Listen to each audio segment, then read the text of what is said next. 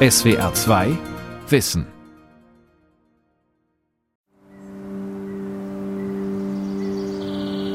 Die Entwicklung von den Bäumen hier, das ist schon beängstigend, ne?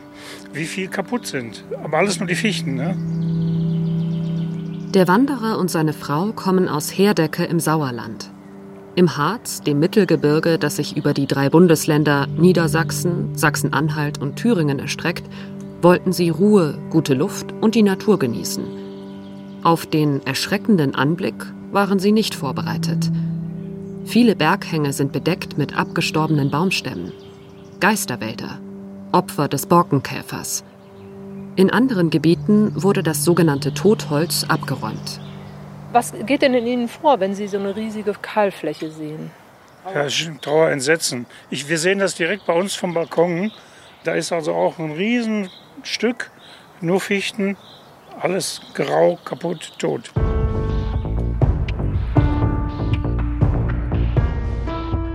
Wald im Klimastress.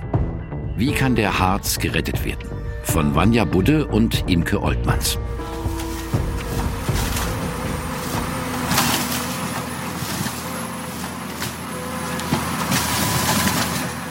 Der Harz ist nicht nur bei Touristen beliebt. Er ist auch zu großen Teilen ein Wirtschaftswald. Die Fichte, die ursprünglich nicht im Harz vorkommt, wurde nach dem Zweiten Weltkrieg in Monokulturen angepflanzt. Sie wächst schnell und Nadelholz war und ist auf dem Markt begehrt.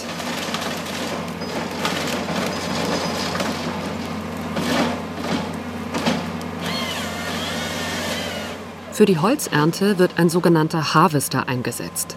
Die Maschine, groß wie ein Bagger, packt mit ihrem meterlangen Greifarm einen Baumstamm, sägt ihn unten ab, lässt ihn lang hinschlagen. Dann zieht sie die Fichte einmal waagerecht durch den Greifer, entfernt dabei die Äste und sägt den Stamm auch gleich in Stücke. Das Ende des jahrzehntelang gewachsenen Baumes dauert inklusive Zerlegung keine Minute. Fast acht Jahrzehnte lang war die Fichte der Brotbaum im Harz. Sie schaffte Einkommen, sicherte Arbeitsplätze. Doch die Monokultur rächt sich nun. Als Flachwurzler sind Fichten anfällig für Dürre, Hitze und Stürme. Der Klimawandel sorgt mit Borkenkäferinvasionen im Gefolge für riesige Kahlflächen.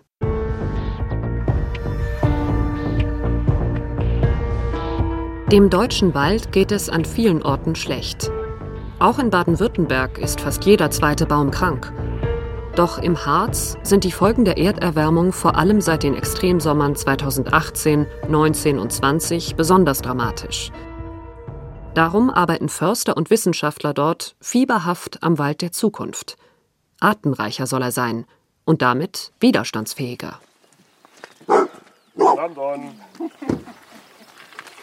In grau-grünen Hosen und Pullovern sind Michael Rudolph und Hans-Martin Hauskeller in der Nähe von Altenau unterwegs, einem Örtchen mitten im Harz. Sie arbeiten für die niedersächsischen Landesforsten, einen Staatsbetrieb, der große Teile des Harzes bewirtschaftet. Holz wird hier seit Jahrhunderten geerntet. Früher vor allem für den Bergbau. Heute werden daraus Dachlatten gemacht, Möbel, Papier und Dämmstoff. Das Holz geht auch in den Export oder zum Heizen in den Ofen. Michael Rudolph stoppt vor einem kahlen Hang. Die Bäume recken dürre, braune Äste in den Himmel.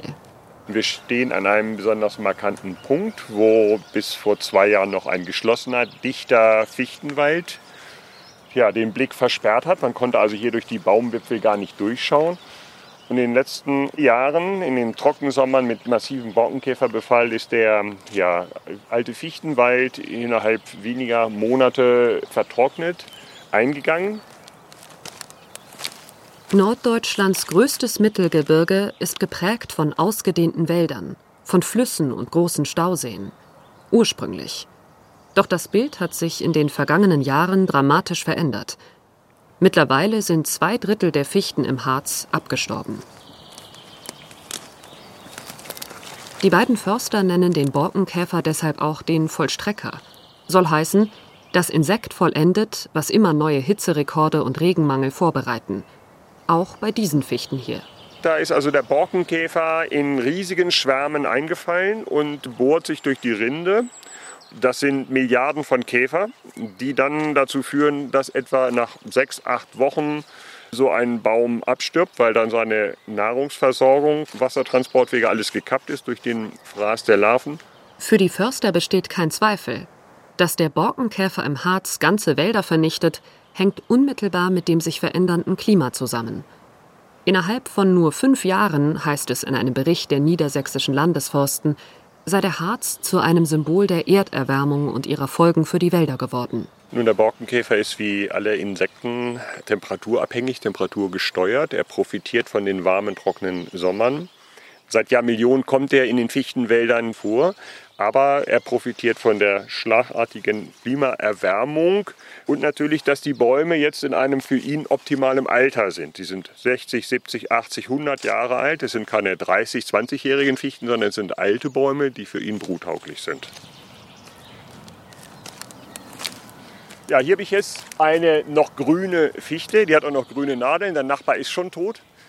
Hier sehe ich feines Bohrmehl. Das ist hier Loch an Loch, Einbohrstelle an Einbohrstelle. Die Fichte wird hier keine Überlebenschance haben und dort hinein erfolgt die Eiablage.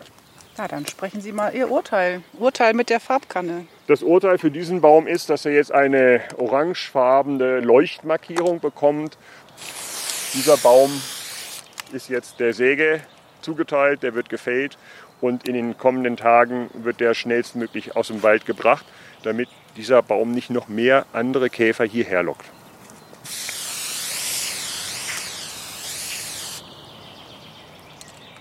Die Landesförster blicken stirnrunzelnd auf einen Abhang auf der anderen Talseite. Das Gebiet gehört zum Nationalpark Harz, also zu den etwa 10 Prozent des Mittelgebirges, die unter besonderem Schutz stehen.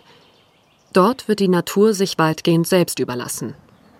Auch im Nationalpark wütet der Borkenkäfer, nur werden die toten Bäume dort liegen gelassen, was nach mehreren großen Bränden im Sommer 2022 für Ärger sorgte.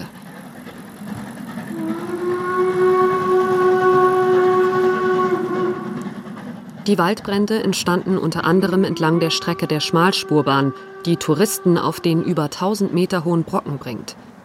Weggeworfene Zigaretten, Funkenflug durch erhitztes Material, die Ursachen können vielfältig sein.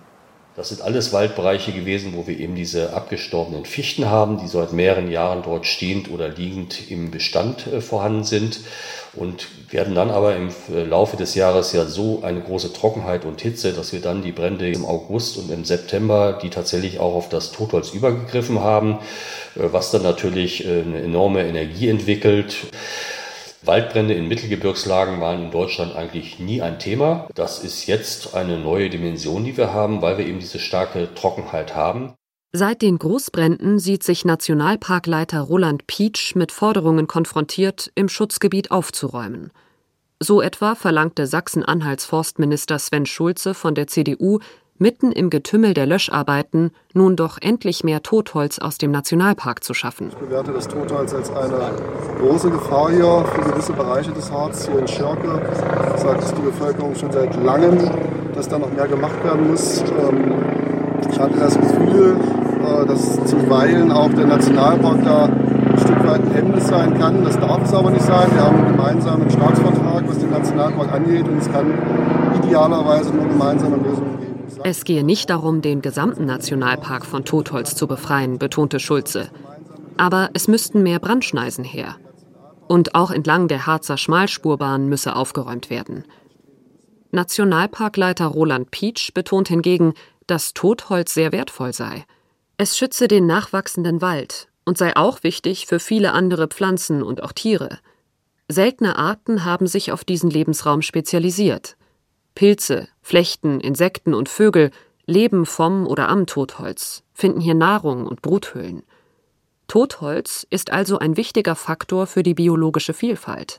Der Reflex zu sagen, das Totholz ist äh, grundsätzlich ein Problem oder stellt grundsätzlich eine Gefahr dar, ist ein bisschen kurz gegriffen, ist sehr differenziert. Es kann, äh, wenn es dann gerade zur Verrottung führt, natürlich als Feuchtigkeitsspender am Boden selber Brenner verhindern oder eingrenzen.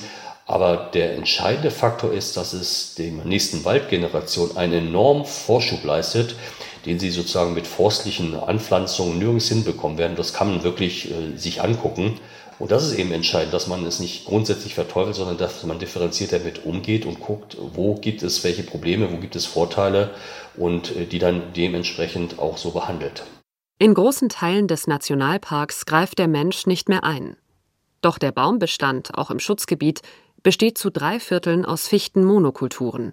Die fallen jetzt dem Klimawandel zum Opfer. Und auf diesen Flächen entsteht neuer Wald, der in bestimmten Bereichen, in den äußeren Bereichen, durch uns zum Teil durch Initialpflanzung angepflanzt wird, um die Baumarten, die gefehlt haben, wieder einzubringen, aber sich in den anderen großen Bereichen selber überlassen bleibt. Das heißt, wir sprechen hier von Naturverjüngung der Baumarten, die hier natürlicherweise vorkommen. Das heißt, es ist davon auszugehen, dass gerade in den unteren und mittleren Lagen zukünftig die, die Laubbäume, das heißt die Buche, aber auch Bergahorn an feuchteren Stellen, äh, sicher auch die Esche, verschiedene andere Baum- und Straucharten sich hier gegen die Fichte durchsetzen werden. Aber die Fichte wird sicher auch weiterhin Bestandteil der Waldgesellschaft sein. Sachsen-Anhalts Forstminister Sven Schulze sieht die Naturverjüngung im Nationalpark dagegen skeptisch. Würden wir den Nationalpark komplett sich selbst überlassen, dann haben wir den gleichen Baumart irgendwann wieder, weil wo sollen denn am Ende die Größenordnungen andere Bäume herkommen? Vereinzelt, ja, das ist logisch, aber nicht in der Größenordnung. Und dann haben wir genau das Problem wieder, was wir jetzt auch haben. Minister Schulze setzt darum auf Neupflanzungen. Und da brauchen wir Baumarten, die resistent sind, die auch letzten Endes für die nächsten Jahre, Jahrzehnte hier Wald garantieren in Sachsen-Anhalt und in Deutschland. Und das diskutieren wir. Schulze hatte 2022 den Vorsitz der Agrarministerkonferenz inne und auch der eigens einberufenen Forstministerkonferenz.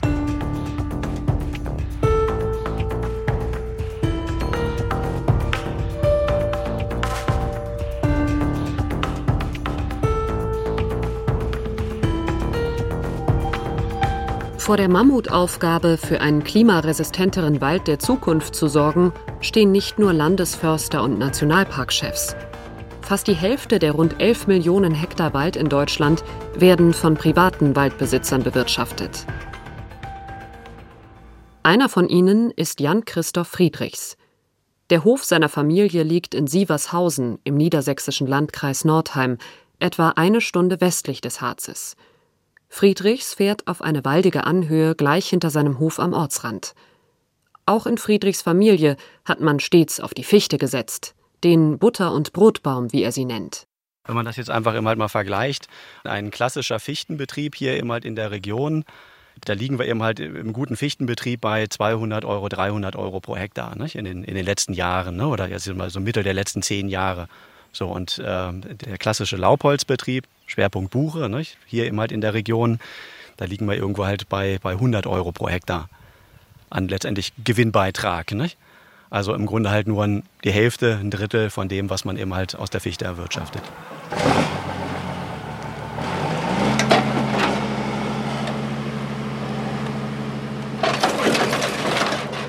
In Friedrichswald ist eine Forstmaschine im Einsatz ein sogenannter Forwarder.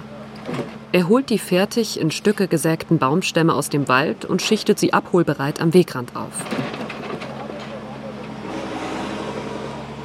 Fichtenholz ist deswegen so begehrt, erklärt Friedrichs, weil es eine sehr lange Faser hat und damit biegsam und elastisch ist und nicht bricht. Die Buche dagegen habe eine relativ kurze Faser.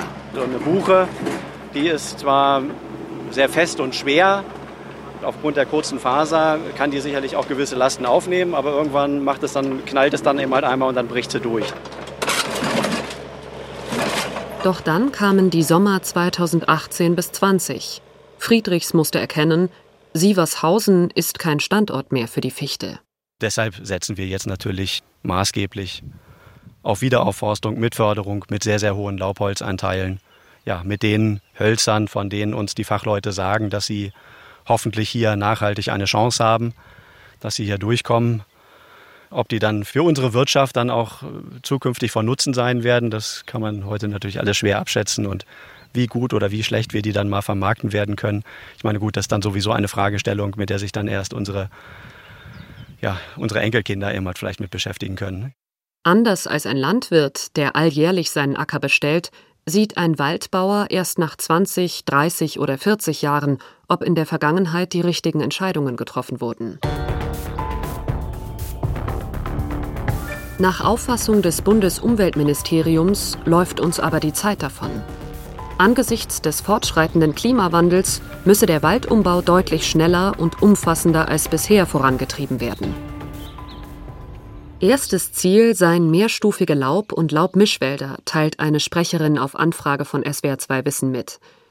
Diese sollten sich an der Baumartenzusammensetzung, Dynamik und Struktur natürlicher Waldgesellschaften orientieren.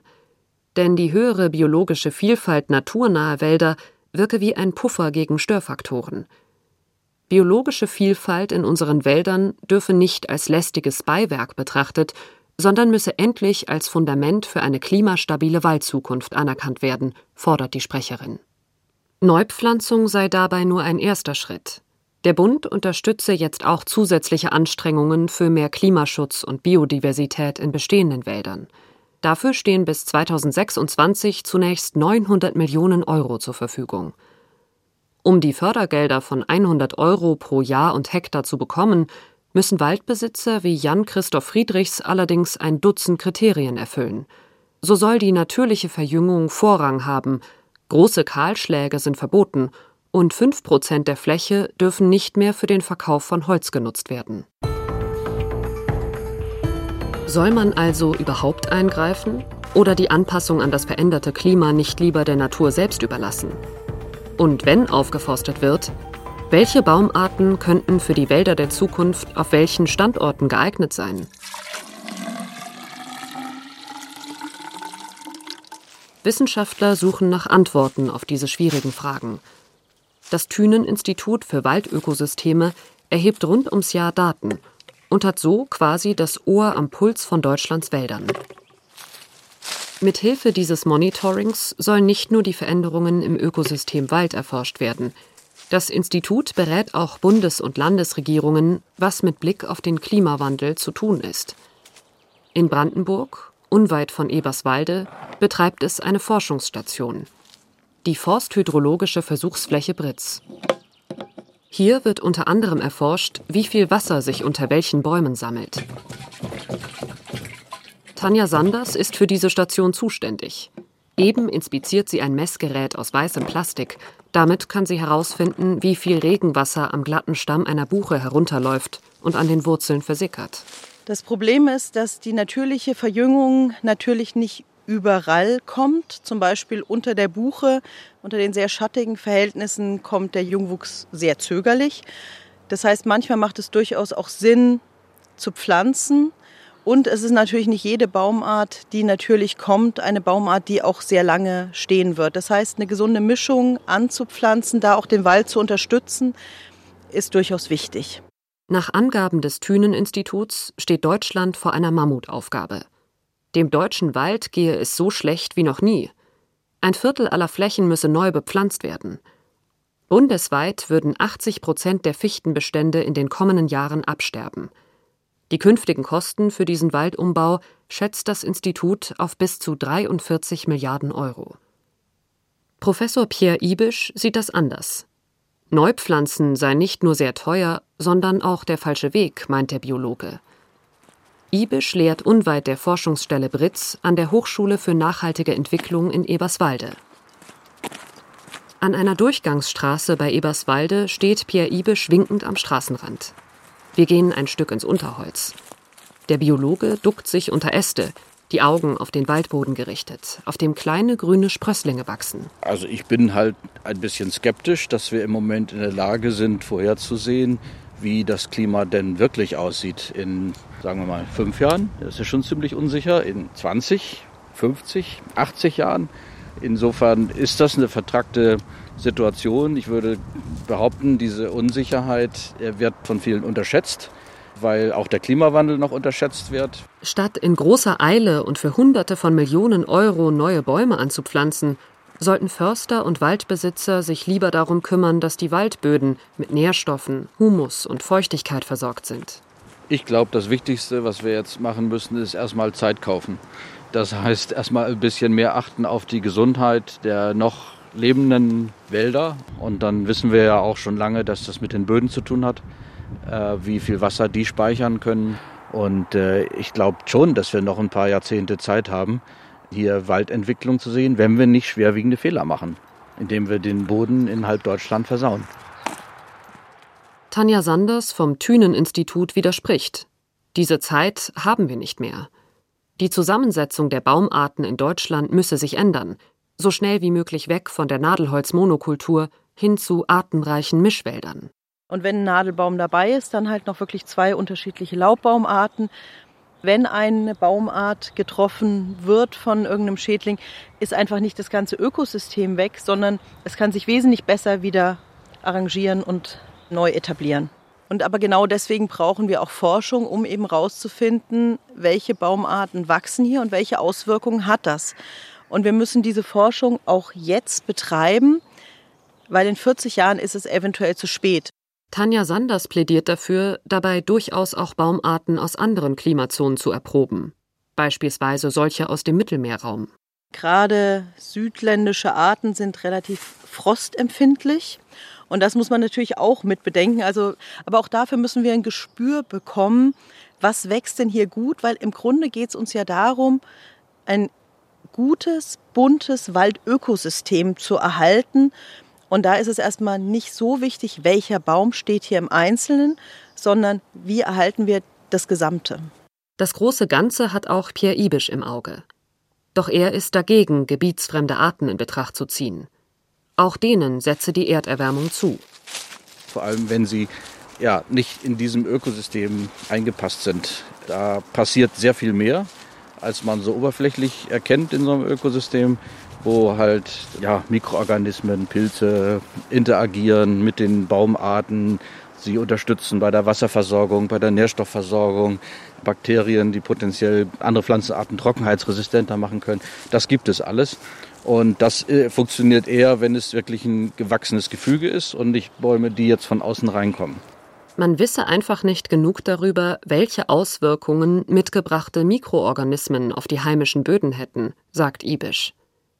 In Übereinstimmung mit dem grün geführten Umweltministerium übrigens. Gebietsfremde Baumarten sollten nur ausnahmsweise und sehr restriktiv nach einer vorherigen umfassenden ökologischen Risikobewertung eingesetzt werden, so die Ministeriumssprecherin. In Naturschutz- und FFH-Gebieten solle generell darauf verzichtet werden.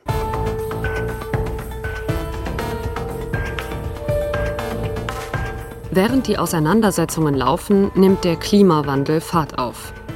Alle Wälder Deutschlands sind von den Folgen betroffen, doch nicht überall ist die Lage so dramatisch wie im Harz. Die Fichtenstandorte in Oberschwaben zum Beispiel liegen im Anstaubereich der Alpen, deshalb ist der Regenmangel dort weniger schlimm. Das gilt auch für die Schwäbische Alb. Die gesamte Westseite des Schwarzwaldes profitiert ebenfalls von hohen Niederschlägen aus Richtung Atlantik. Im Durchschnitt wütet der Borkenkäfer darum in Baden-Württemberg weit weniger stark als im Harz. Baden-Württemberg gehört mit einem Waldanteil von knapp 40 Prozent auf fast anderthalb Millionen Hektar der Landesfläche zu den waldreichsten Bundesländern. Da es topografisch aber sehr abwechslungsreich ist, gibt es auch hier Gebiete mit sehr großen Schadflächen. Das gilt vor allem für Fichtenstandorte, die nach Süden oder Südwesten exponiert sind, wie zum Beispiel im Landkreis Waldshut-Tingen im Südschwarzwald. Neben massiven Schäden an den Fichten sind auch Buchen betroffen, vor allem in den niederschlagsarmen Gebieten wie im Neckarland. Dank des kühlen und feuchten Wetters 2021 konnte die Natur aufatmen, aber zu kurz. Im Sommer 2022 haben Hitze, Dürre und Schädlinge dem Wald in Baden-Württemberg wieder so zugesetzt, dass fast die Hälfte der Flächen deutlich geschädigt ist. Das gilt auch für Tannen, Eichen und Kiefern. Auch in Baden-Württemberg läuft der Waldumbau.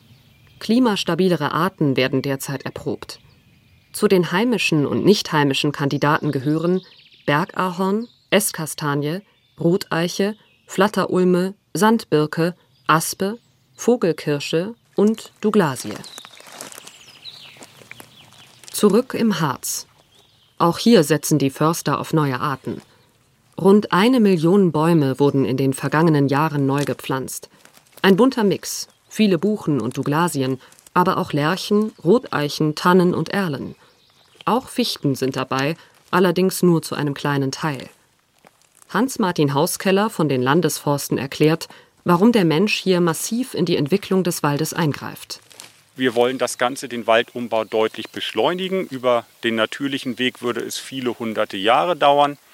Und wir wollen jetzt hier ganz viele verschiedene Initiale reinbringen, die unterschiedliche ökologische Eigenschaften haben und wo dann vielleicht in 100 oder 200 Jahren ganz anders gesteuert werden kann und sich der Wald auch in viel, viel höheren Anteilen mit einem ganz hohen Potenzial an Baumarten natürlich verjüngen kann. Assisted Migration nennen die Fachleute diese vom Menschen unterstützte Wanderung einer Baumart in klimatisch geeignete Gebiete. Dazu beziehen die Förster im Harz auch Saatgut aus dem Ausland. Die Kritik von Pierre Ibisch, dass diese Bäume ihre Mikroorganismen mitbringen, ihre Pilze, ihre Schädlinge und man eventuell eine Kettenreaktion in Gang setzt, die man heute noch gar nicht absehen könne, diese Kritik weist der Harzförster zurück. Schließlich entsende man keine Expeditionen nach Südamerika, um Baumarten von dort zu holen. Und mit der Assisted Migration, äh, da gucken wir aber eher nach Südeuropa oder nach Südosteuropa. Wir haben also zum Beispiel im großen Stile in dem zurückliegenden Winter Weißtanne, also eine europäische Art hier im Harz ausgesät. Und da haben wir, der größte Teil des Saatgutes dazu ist aus den rumänischen Karpaten gekommen weil wir da glauben, dass erstens mal auch im Hinblick auf den Klimawandel das die richtige Richtung ist. Äh, Saatgut daherzuholen. Und auf der anderen Seite ist es vor allem ein Saatgut, was aus dem Ursprungsgebiet der Weißtanne kommt. Also da ist sie auch über die Eiszeiten geblieben und damit eine ganz, ganz hohe genetische Vielfalt hat. Daher hätten die Weißtannen aus den Karpaten eine hohe Anpassungsfähigkeit ans Klima. Solche Baumarten seien sehr stabil, sagt Hauskeller. Wir dürfen nicht nur den Blick auf höhere Sommertemperaturen und geringere Niederschläge richten. Wir haben im Harz, gerade im Harz, nach wie vor natürlich auch sehr strenge Winterfröste und sehr harte Winter. Und da kann dann eben doch eine eher im Mittelmeer heimische Art doch ihre Probleme bekommen. Deswegen muss man das sehr sorgfältig sich angucken. Es ist keine leichte Aufgabe, vor der Förster, Wissenschaftler, Waldbesitzer und Politiker stehen.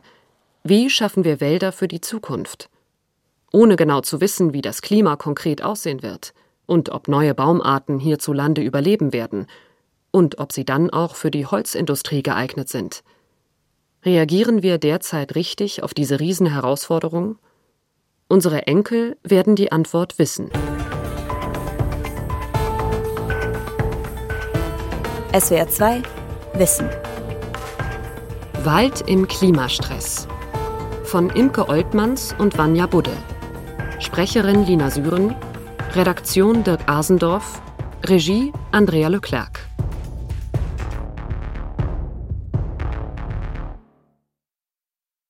SWR 2 Wissen. Manuskripte und weiterführende Informationen zu unserem Podcast und den einzelnen Folgen gibt es unter swr2wissen.de.